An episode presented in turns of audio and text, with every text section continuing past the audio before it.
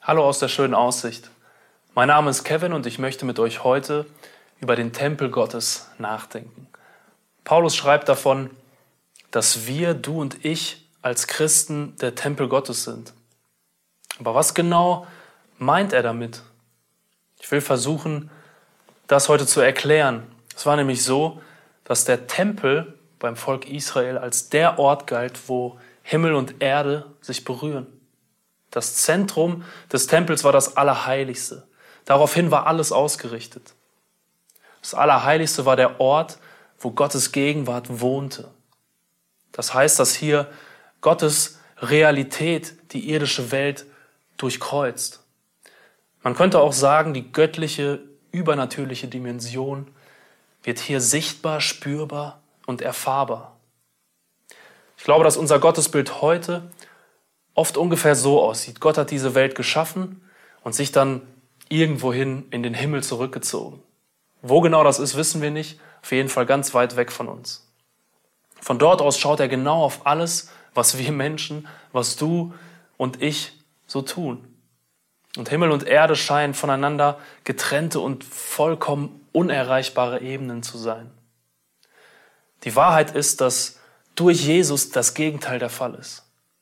In Jesus kam Gott persönlich in diese Welt zu uns Menschen. In Jesus wird Gott sichtbar. Gott offenbart sich in Christus. Als Jesus am Kreuz starb, ist der Vorhang im Tempel zum Allerheiligsten hin zerrissen. Das heißt, dass der Zugang zu Gottes Gegenwart zur himmlischen Welt jetzt frei ist. Jesus hat den Weg zu Gott frei gemacht.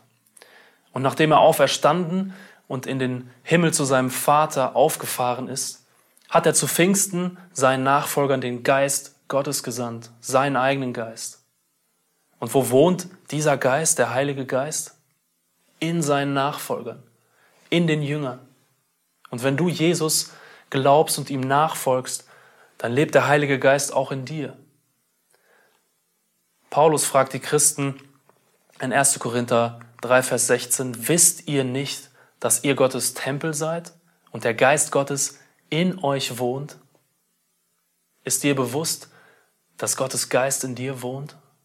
Ist uns bewusst als Christen, dass wir der Tempel Gottes sind? Das ist auf der einen Seite ein Riesenprivileg.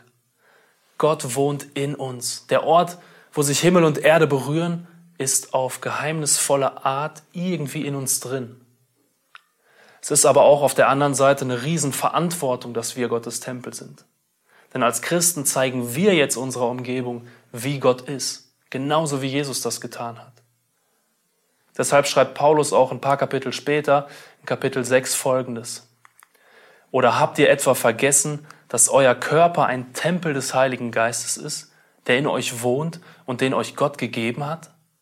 Ihr gehört also nicht mehr euch selbst. Gott hat euch freigekauft, damit ihr ihm gehört. Lebt deshalb so, dass ihr mit eurem Körper Gott Ehre bereitet. Ich wünsche dir heute, dass du erkennst, was für ein Privileg es ist, dass Gott in dir wohnt. In dir und mir, als uns als Gemeinde. Nimm dir doch heute etwas Zeit, um darüber nachzudenken, was das in deinem Leben zu bedeuten hat. Ich wünsche dir aber auch, dass du dir der Verantwortung bewusst wirst, die das mit sich bringt. Du repräsentierst Gott. Das gibt dir einen unglaublichen Wert. Gott segne dich.